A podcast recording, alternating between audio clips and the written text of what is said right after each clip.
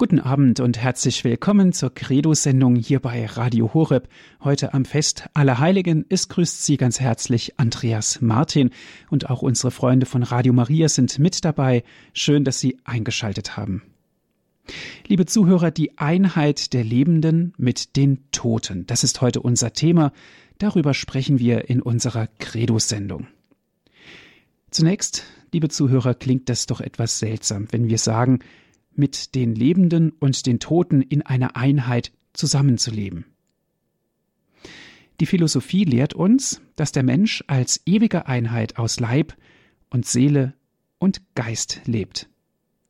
Das sind drei Elemente, um es mal so auszudrücken, aus denen ein Mensch in philosophischer Sicht besteht, Leib und Seele, und dazu kommt noch der Geist. Aber mit der Seele und dem Geist ist das so eine Sache, gerade wenn wir daran denken, wenn unser eigenes Lebensende uns kurz vor Augen steht und wir hinübergeführt werden in die ewige Herrlichkeit. Denn genau das ist unser Glaube.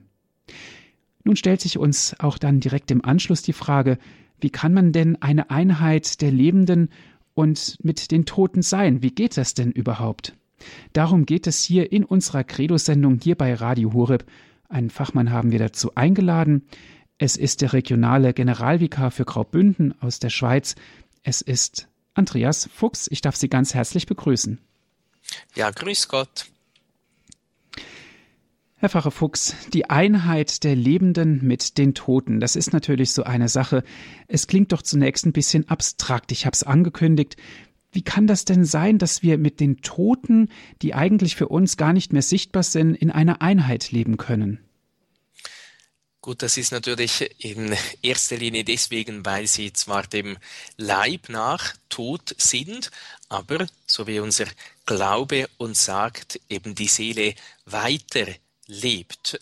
Das heißt, wir glauben, dass sie zwar für diese irdische Welt gestorben sind, aber dass wenn sie in Freundschaft mit Gott gelebt haben, in Freundschaft mit Gott oder wie man auch sagt, in der Gnade Gottes gestorben sind, dass ihre Seele eben entweder verherrlicht ist, bereits im Himmel, oder dass ihre Seele noch geläutert, gereinigt wird, aber dass sie eben leben und dass wir so eine Gemeinschaft der Heiligen, wie wir auch im Credo, im Glaubensbekenntnis beten, äh, bilden. Das heißt, dass wir eben so gar nicht getrennt werden oder äh, auf eine gewisse Weise getrennt werden, aber im Glauben, in diesem Geheimnis der Gemeinschaft der Glaubenden und Gläubigen, im Gemeinschaft äh, der Heiligen eben verbunden sind. Daher können wir schon eben diese Einheit der Lebenden mit den Toten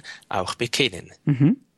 Herr Fuchs, wenn wir ja über die Einheit der Lebenden mit den Toten sprechen, müssten wir uns doch eigentlich erst noch mal vor Augen führen, was ist überhaupt für uns der Tod aus christlichem Verständnis heraus? Ja, äh, der Tod aus christlichem Verständnis heraus ist, so wie man ein bisschen theologisch sagt, die Trennung unseres Leibes äh, von der Seele.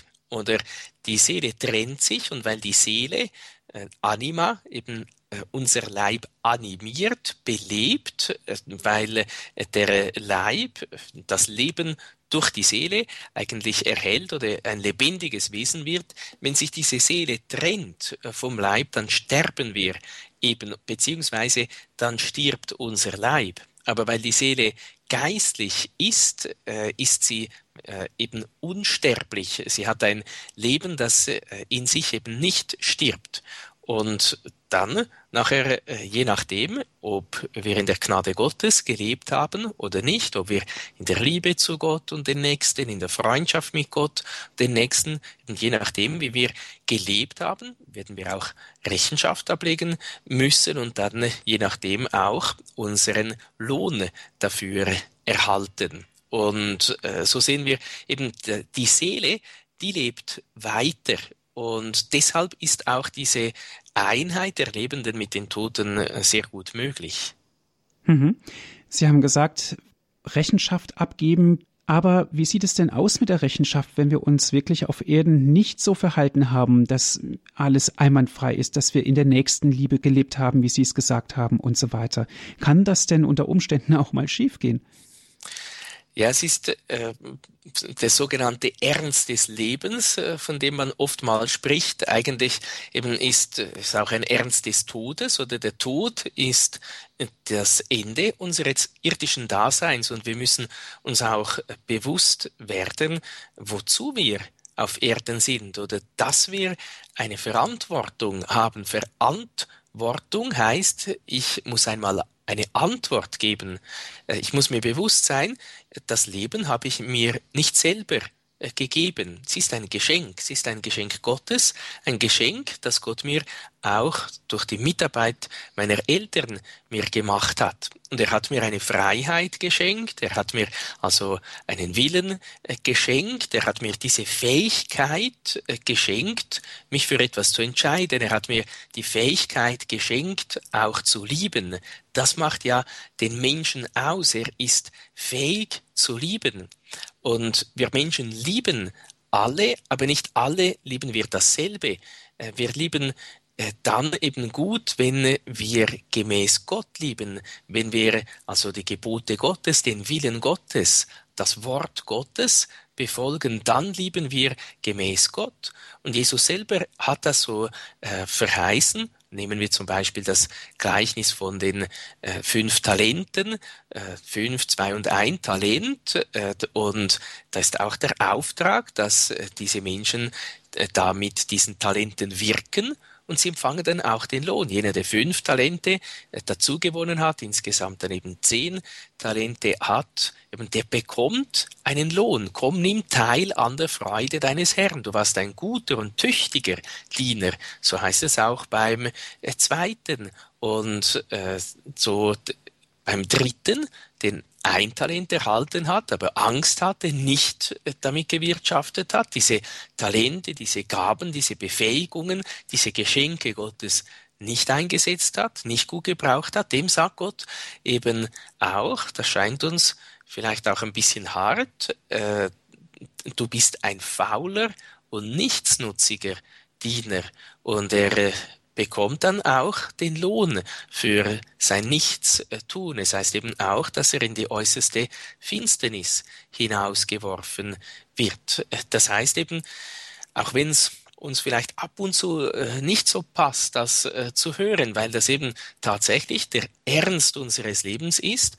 Wir müssen uns bewusst sein, wie wir auch im Katechismus äh, auf der ersten Seite, auch im neuen Jugend Kat, im Jugendkatechismus lesen, wozu sind wir auf Erden? Wir sind auf Erden, um Gott zu erkennen, um ihm zu lieben, um ihm zu dienen und so in den Himmel zu gelangen. Wir sind berufen, alle Menschen sind berufen zu dieser innigsten äh, Gemeinschaft mit Gott, aber da Gott Liebe ist, kann er niemanden zwingen, bei ihm zu sein. Wir erreichen ihn durch unsere freie Entscheidung, durch die Entscheidung, ich möchte wirklich äh, Gott lieben, ich möchte das Gute tun, ich möchte das tun, was er sagt. Und wenn wir wirklich uns so auf das Wahre, auf das Gute, auf Gott, der der Wahre, der Gute schlechthin ist, ausrichten, dann äh, werden wir auch den Lohn empfangen für unser Gutes tun. Wenn wir uns nur um uns selber kümmern und nicht um die Gebote Gottes kümmern, nicht um die Liebe bemühen, nur im Egoismus leben, dann sagt äh, Jesus eben, dann äh, müssen wir uns bewusst sein, dass wir Gefahr laufen, unser äh, letztes Ziel, unser wichtigstes Ziel, das ewige Ziel, die Ewigkeit auch äh, eben äh, nicht gut eben zu absolvieren oder so ein bisschen ähm, oder besser gesagt, dass wir unser ewiges Ziel verfehlen, dass wir äh, eben nicht unsere ewige Glückseligkeit dann erhalten werden. Mhm. Herr Frau Fuchs, wir sind dazu beauftragt, auch Gottes Willen zu tun und das Gute zu tun hier auf der Erde, um dann das ewige Himmelreich zu empfangen. Ist denn unser Dienst hier wirklich nur eine Vorstufe des Himmels? Gut, man kann das ein bisschen verschieden sehen. Die einen sagen auch, ja, der Himmel beginnt hier schon auf Erden. In einer gewissen Weise ja, weil wir das Leben Gottes durch die Taufe ja wirklich schon in uns haben. Christus lebt in uns durch die Taufe. Und wenn wir in dieser Gnade Gottes, in dieser Liebe Gottes bleiben, dann äh, lebt er weiterhin, sagt er sogar selber, Jesus, wer mich liebt, der befolgt mein Wort und wir werden kommen und bei ihm wohnen. Also eben beständig bleiben, im Herzen des Menschen bleiben und dort wohnen.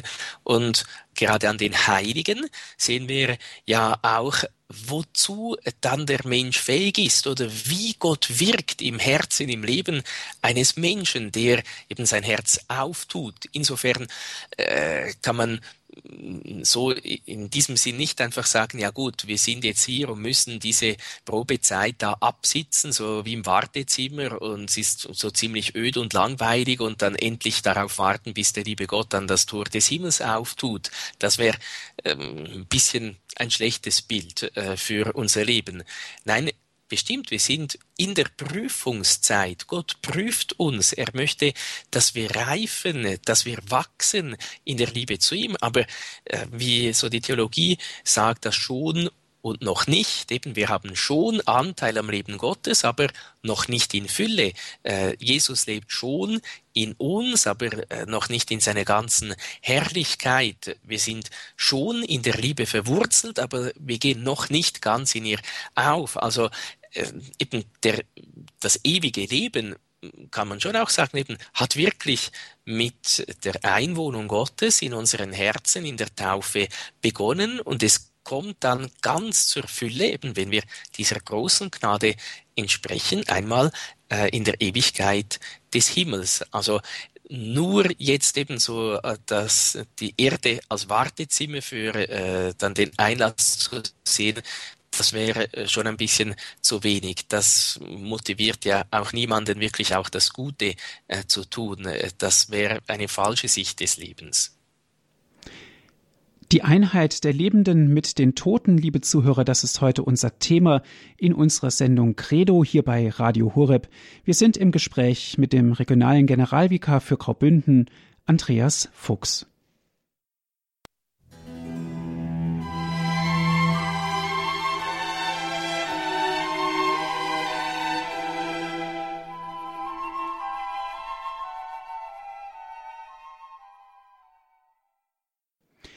Sie haben eingeschaltet hier bei Radio Horeb in der Sendung Credo.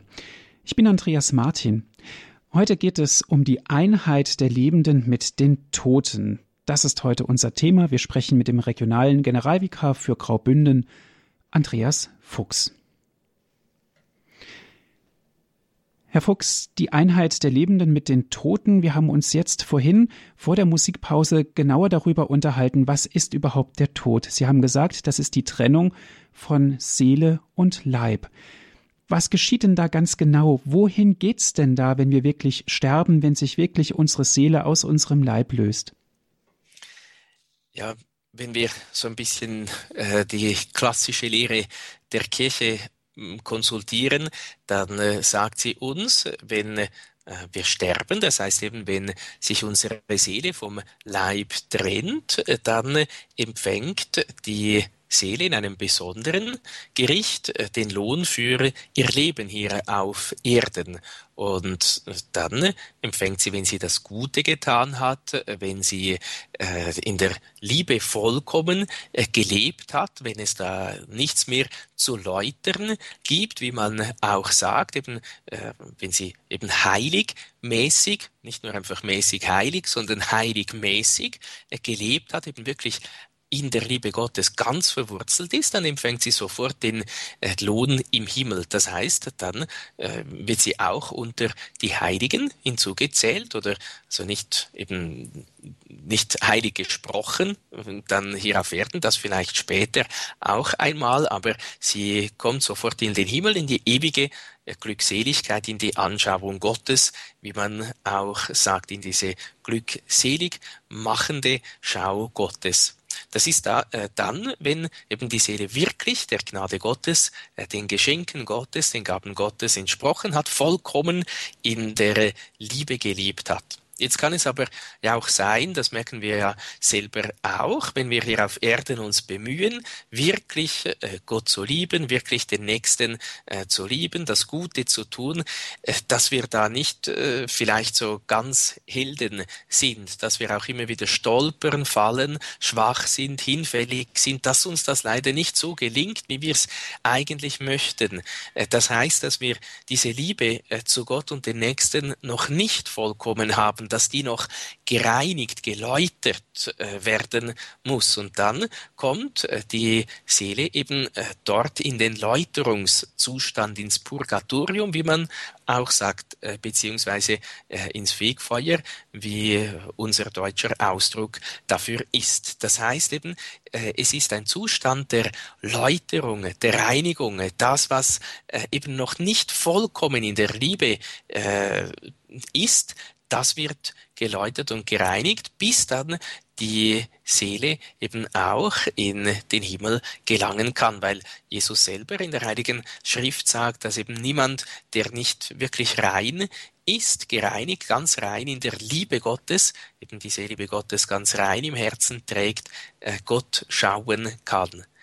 Und dann gibt es äh, leider auch noch äh, eine Möglichkeit, wenn jemand nicht zu Gott will, wenn jemand sich weigert, standhaft weigert, bis zuletzt weigert, verhärtet ist, äh, es vorzieht, von Gott getrennt zu werden, nicht gerettet werden will, nicht in äh, den Himmel kommen will, äh, dann respektiert Gott diese Entscheidung eben auch. Äh, er zwingt niemanden. Er hat den Menschen mit dieser Freiheit, mit dieser Verantwortung geschaffen und respektiert bis ins Letzte, auch wenn es ihm bestimmt wehtut, weil äh, die Menschen seine Kinder sind und weil er unser Vater ist und ein Vater ja seine Kinder bei sich haben möchte, aber weil er Liebe ist, ganz Liebe ist, weil eben das Lieben sein, die Liebe sein Wesen ist, deshalb respektiert er auch jemanden, der sagt, ich will nicht zu Gott gelangen und dann wird er auf äh, ewig getrennt äh, von Gott. Die Einheit der Lebenden mit den Toten, das ist ja heute unser Thema in unserer Credo-Sendung.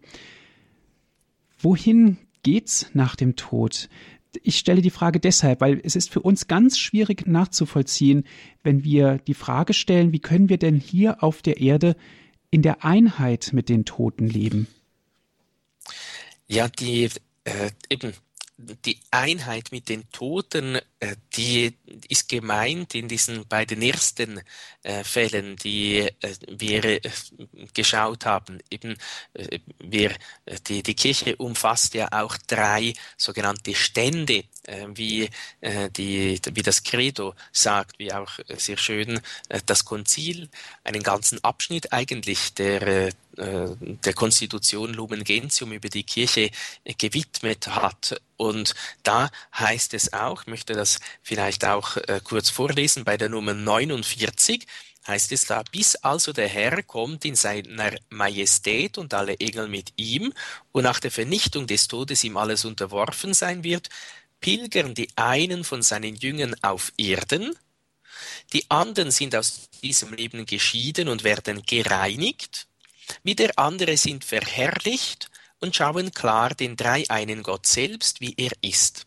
Also es werden äh, einerseits genannt die Gläubigen hier auf Erden, das nennt man auch die streitende oder die kämpfende Kirche, dann die Seelen im Fegfeuer, die leidende Kirche, eben diese, die gereinigt werden und schlussendlich die Heiligen im Himmel, die triumphierende, die verherrlichte Kirche es steht äh, niemandem von uns Menschen zu, zu richten, äh, wer jetzt nach dem Tod wohin gelangt. Die Kirche stellt lediglich fest, wenn jemand in Glaube, Hoffnung, Liebe gelebt hat, wenn jemand die Liebe vollkommen im Herzen hatte, wenn er die sogenannten Tugenden, Gerechtigkeit, Klugheit, äh, Mäßigung und alle anderen äh, Tugenden äh, gut gelebt hat, dass er dann eben unter die Heiligen aufgenommen wird, dass er eben sicher im Himmel verherrlicht wird. Sie macht keine Heiligen, aber sie stellt die Heiligkeit, die Gott geschenkt hat, fest.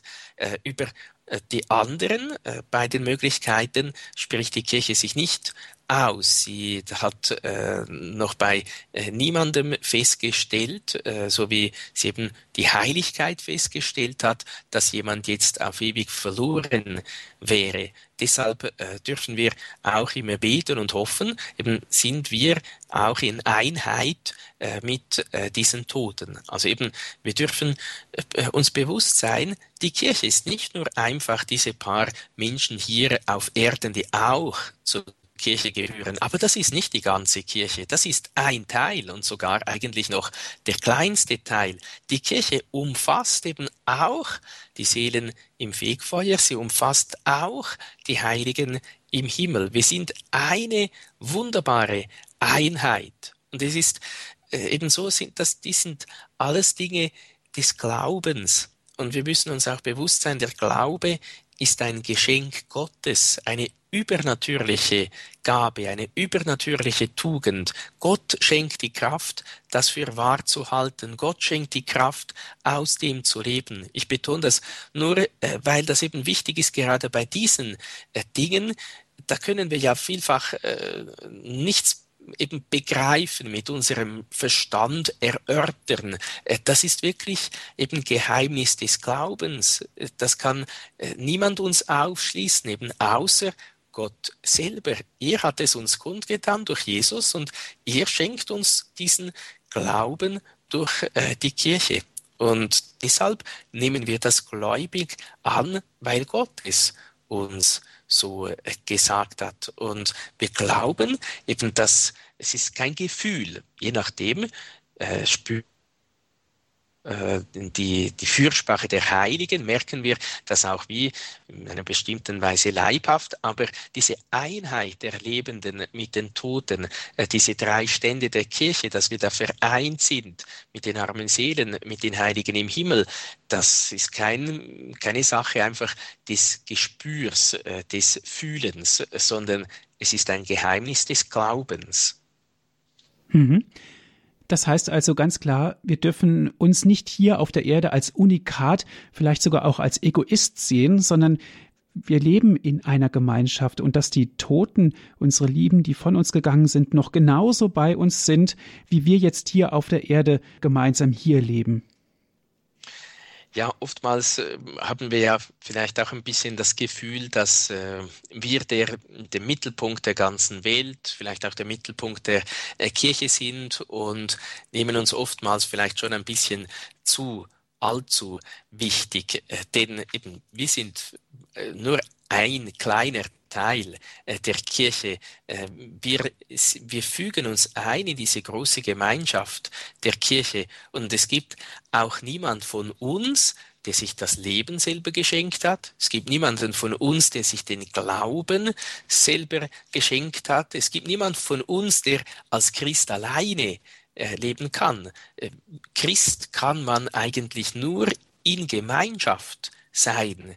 Äh, ein Egoist Christ, äh, den, der ist kein Christ mehr, äh, weil er eben nicht mehr in dieser Gemeinschaft der Heiligen, einerseits der Gläubigen hier auf Erden und andererseits dann eben auch mit den Verstorbenen ist. Wir sind immer Gemeinschaft. Jesus hat uns als Gemeinschaft gerettet. Er hat die Gemeinschaft der Kirche gestiftet. Er hätte das nicht tun müssen. Er hätte auch jeden Einzelnen einfach so für sich äh, retten können, jeden, jedem Einzelnen für sich, sich offenbaren. Das wäre auch in sich theoretisch möglich gewesen, aber Gott hat das nicht so gemacht, sondern er hat uns als Gemeinschaft äh, erlöst, als Gemeinschaft erkauft und als Gemeinschaft befreit und zur Heiligkeit berufen. Deshalb ist äh, eben wichtig, dass wir uns immer wieder bewusst werden. Es ist auch befreiend, wenn äh, wir gerade vielleicht, wenn wir äh, relativ wenige Gläubige hier auf Erden sind, wenn wir in, äh, in die Kirche gehen, in die heilige Messe gehen, äh, vielleicht eben auch äh, zu Hause ans Bett gefesselt sind oder sonst äh, nicht mehr viele Menschen um uns haben, dass wir uns bewusst werden dürfen, ich bin nicht allein. Ich bin in dieser großen Gemeinschaft der Gläubigen, einerseits eben der weltweiten Gemeinschaft hier der Gläubigen auf Erden, aber eben ja nicht zu vergessen, auch äh, der Heiligen im Himmel und der Seelen äh, im Fegfeuer. Wir sind eine große Gemeinschaft und wir sind deshalb eben, könnte man sagen, nie allein. Äh, wir haben ja auch einen besonderen persönlichen Begleiter, den heiligen Schutzengel, und der verlässt uns bestimmt nie, auch wenn vielleicht unsere Angehörigen uns verlassen. Also deshalb, wir sind immer in Gemeinschaft. Die Einheit der Lebenden mit den Toten, das ist unser Thema hier in unserer Credo-Sendung. Wir sind im Gespräch mit Herrn Andreas Fuchs, der regionale Generalvikar für Graubünden.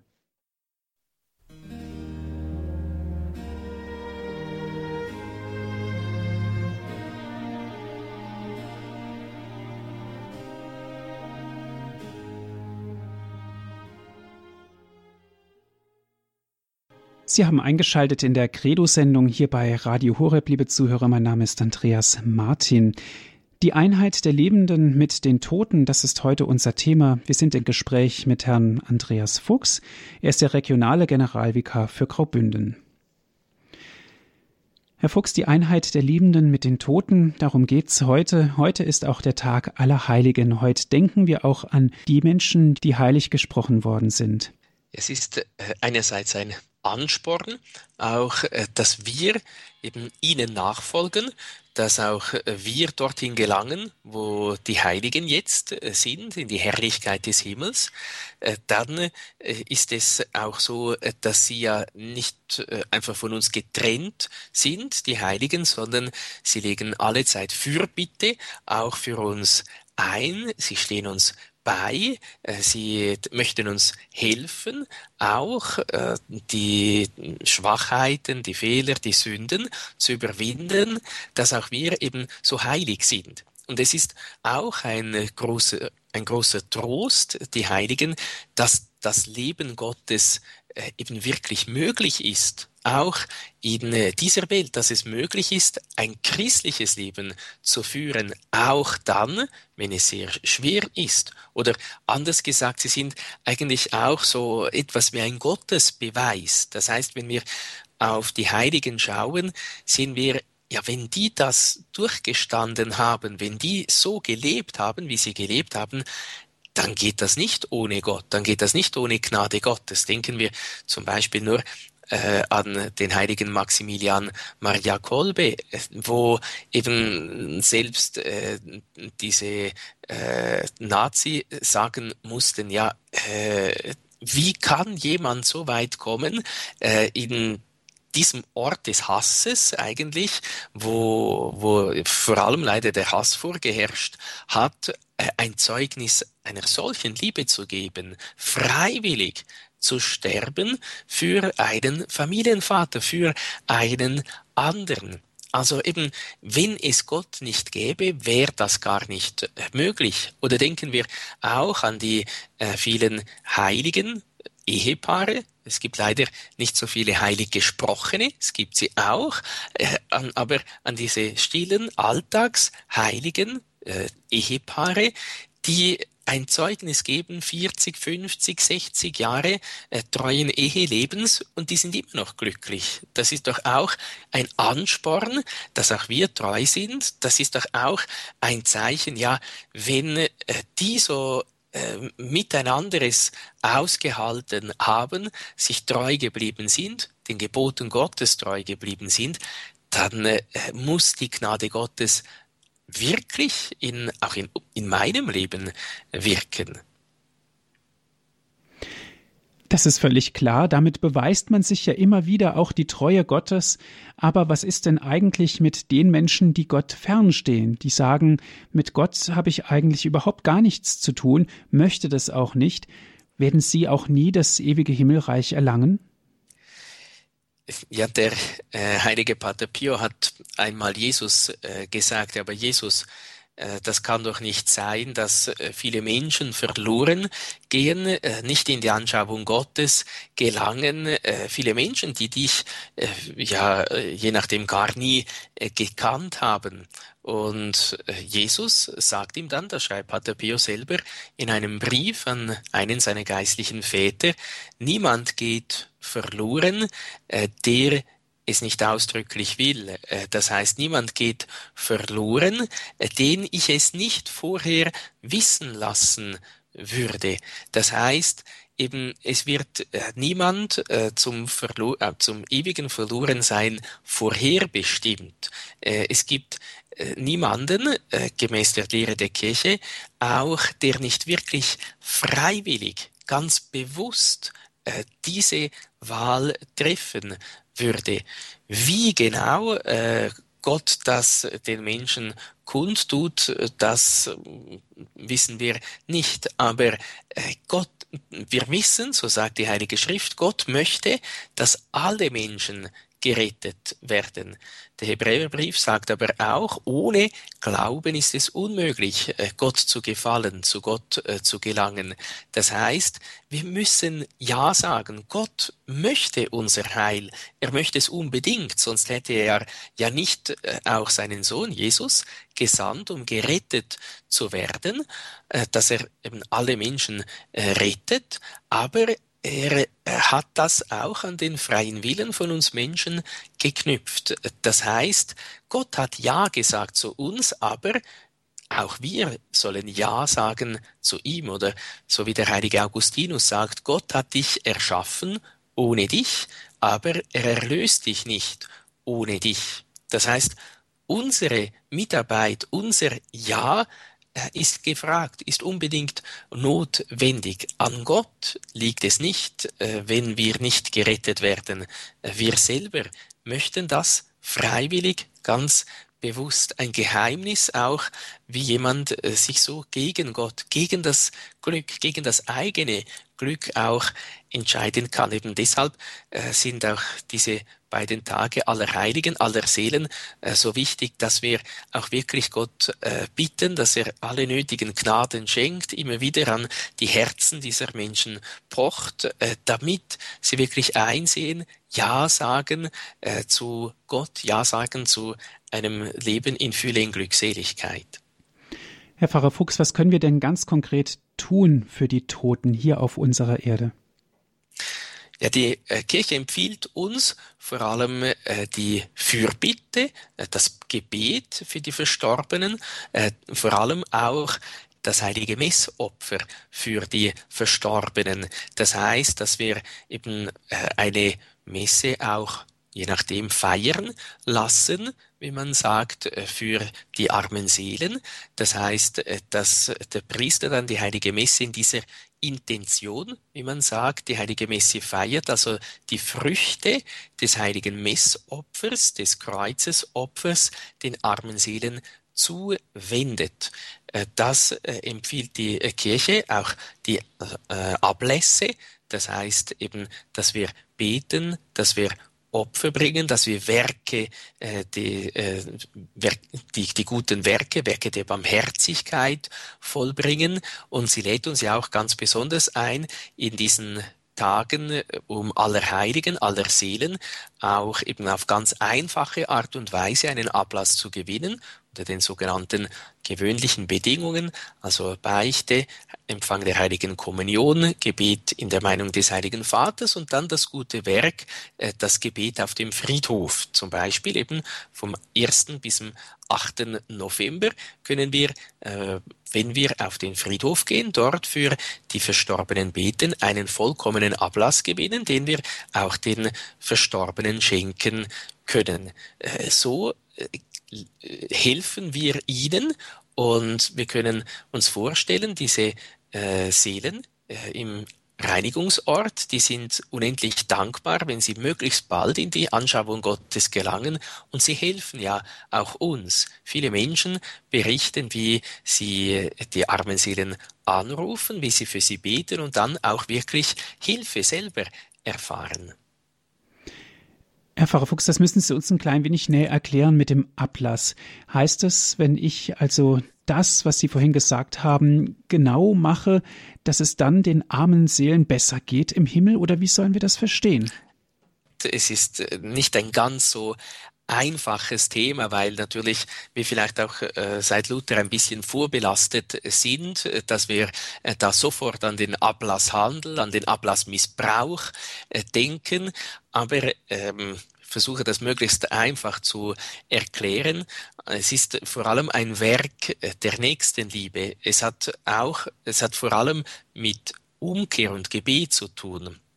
Das heißt, eben, wenn wir einen Ablass gewinnen möchten, sieht man ja auch schon von den Bedingungen, sollen äh, wir das Sakrament der Beichte empfangen. Das Sakrament der Beichte ist so der, eigentlich der, der Höhepunkt der, unserer Umkehr. Also es hat eben, wie ich sagte, mit Umkehr zu tun, mit Abkehr vom Bösen, mit Trennung vom Bösen. Äh, es braucht das Sakrament der Beichte mit dem Entschluss, wirklich sich von Sünden fernzuhalten, auch äh, von den lässlichen Sünden. Das ist vielleicht auch die schwierigste äh, Bedingung, wirklich die Abkehr von allen Sünden. Das heißt eben, ich soll beichten, ich soll die heilige Kommunion empfangen, soll in der Meinung des heiligen Vaters beten, ein Vater unser, ein Gegrüßt, ein Ehre sei dem Vater. Das sind die gewöhnlichen Bedingungen, die braucht es immer. Und dazu kommt dann noch das gute Werk, eben den Besuch des Friedhofs oder je nachdem einer Pfarrkirche am 1. oder äh, am Mittag äh, oder am 2. November, äh, wo ich eben auch dann beim Besuch der Kirche ein Glaubensbekenntnis und ein Vaterunser, die Grundgebete äh, der Christen bete. Und wenn ich wirklich äh, diese Bedingungen wirklich erfülle, dann schenkt äh, Gott den armen Seelen, eben den Seelen im Fegfeuer, äh, Gnaden oder dann lindert er äh, ihre Qualen und wenn ich wirklich einen sogenannten vollkommenen Ablass gewinne, also den vollkommenen Nachlass der zeitlichen Sündenstrafen, dann geht die Seele wirklich in die Anschauung Gottes.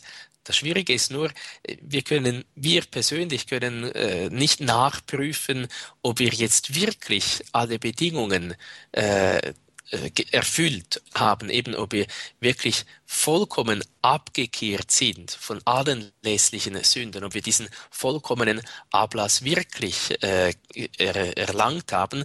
Das soll uns aber nicht äh, abhalten davon, äh, Ablässe zu gewinnen. Eben, wenn er nicht vollkommen ist, ist er sogenannt unvollkommen. Eben, äh, er lässt dann einen Teil äh, dieser Sündenstrafen nach, die die armen Seelen im Fegfeuer verbüßen. Also die Kirche möchte uns anspornen, ein, dieses Werk der Nächstenliebe zu tun. Eben, sie denkt nicht äh, ans Geld oder an Handel oder an Missbrauch, äh, sondern äh, sie denkt an die Leiden dieser Seelen im Läuterungsort und möchte ihnen beistehen, möchte uns einladen, ein Werk der Barmherzigkeit, ein gutes Werk zu tun, damit äh, diese Seelen möglichst bald in die ewige Freude, in die ewige Anschauung Gottes gelangen. Die Einheit der Lebenden mit den Toten, darum geht's heute in unserer Credo-Sendung hier bei Radio Horeb.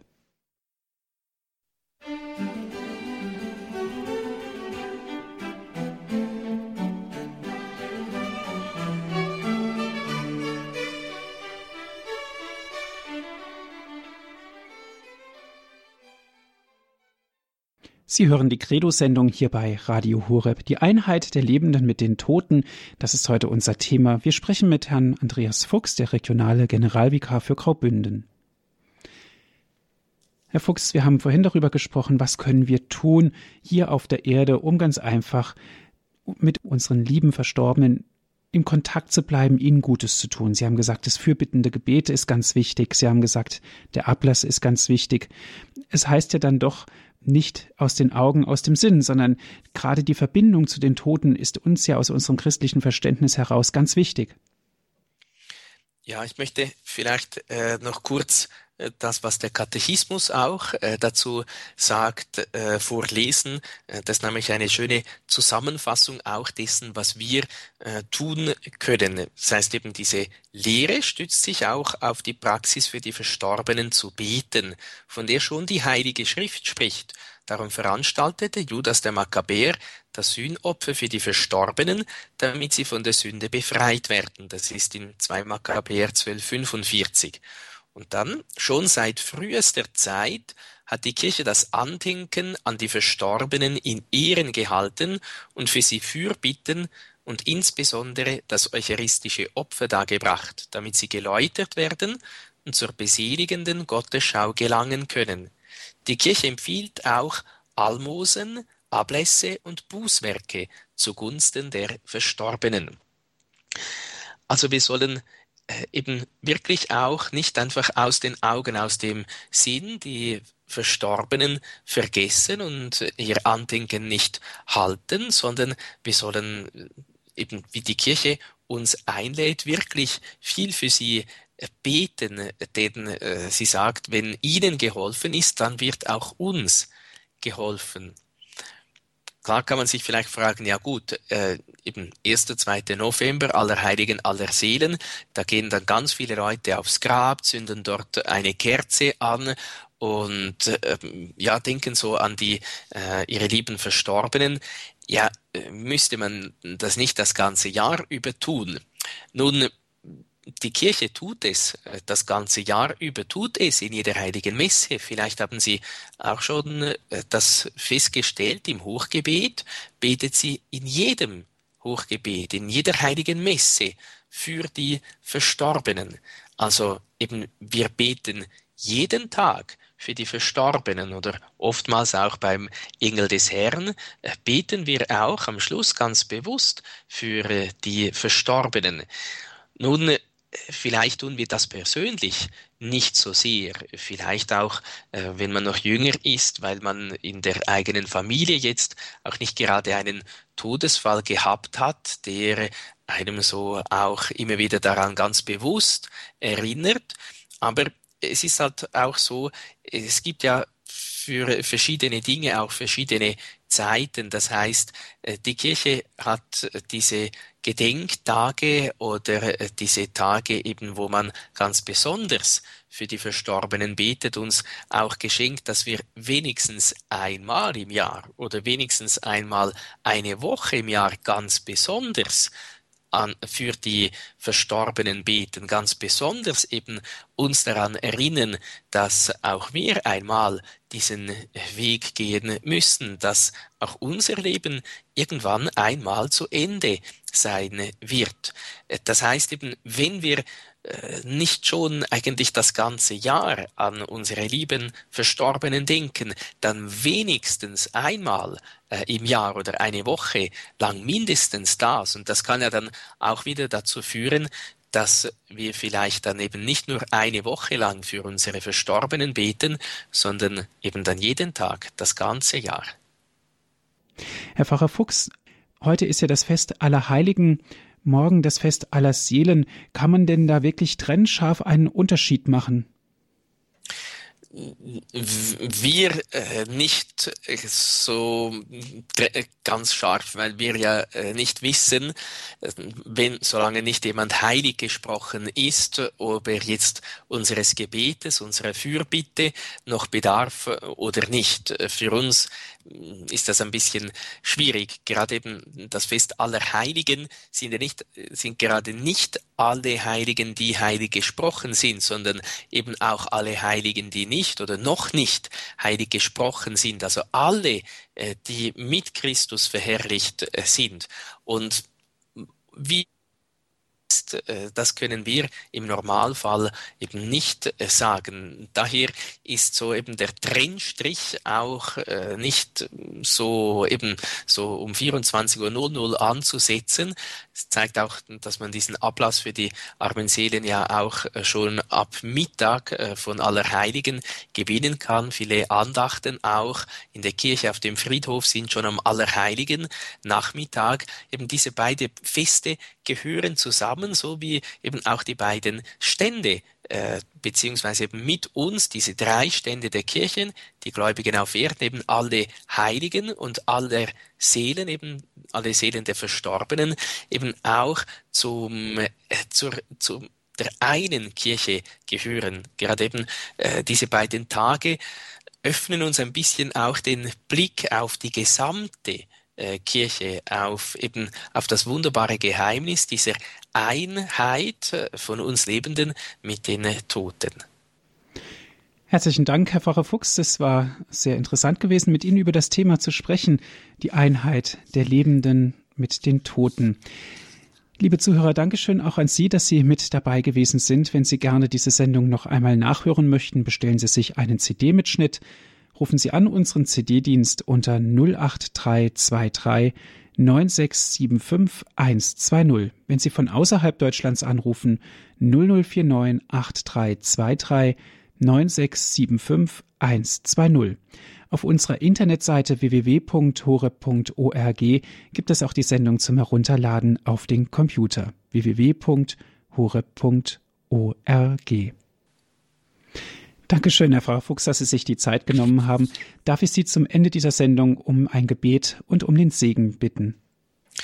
Ja, wir wollen alle Heiligen anrufen, vor allem die Mutter Gottes, äh, dass sie uns helfen mögen, diese Heiligen, dass auch wir auf äh, den Weg der Heiligen gehen. Wir wollen auch beten für alle Seelen im Fegfeuer, dass sie möglichst bald die Anschauung Gottes erlangen. Und wir wollen beten, dass wir Gläubigen hier auf Erden auch gestärkt werden durch die Gnade Gottes. Wir wollen so die Mutter Gottes grüßen, die Königin aller Heiligen, die Trösterin der Betrübten, die Hilfe der Christen. Gegrüßt seist du, Maria, voll der Gnade, der Herr ist mit dir, du bist gebenedeit unter den Frauen, und gebenedeit ist die Frucht deines Leibes, Jesus. Heilige Maria, Mutter Gottes, bitte für uns Sünder, jetzt und in der Stunde unseres Todes. Amen. Der Herr sei mit euch. Und mit deinem Geiste. Auf die Fürsprache der seligen Jungfrau und Gottesmutter Maria, aller Engel und Heiligen, segne, behüte, begleite und beschütze euch der allmächtige Gott, der Vater und der Sohn und der Heilige Geist. Amen. Es verabschiedet sich Ihr Andreas Martin.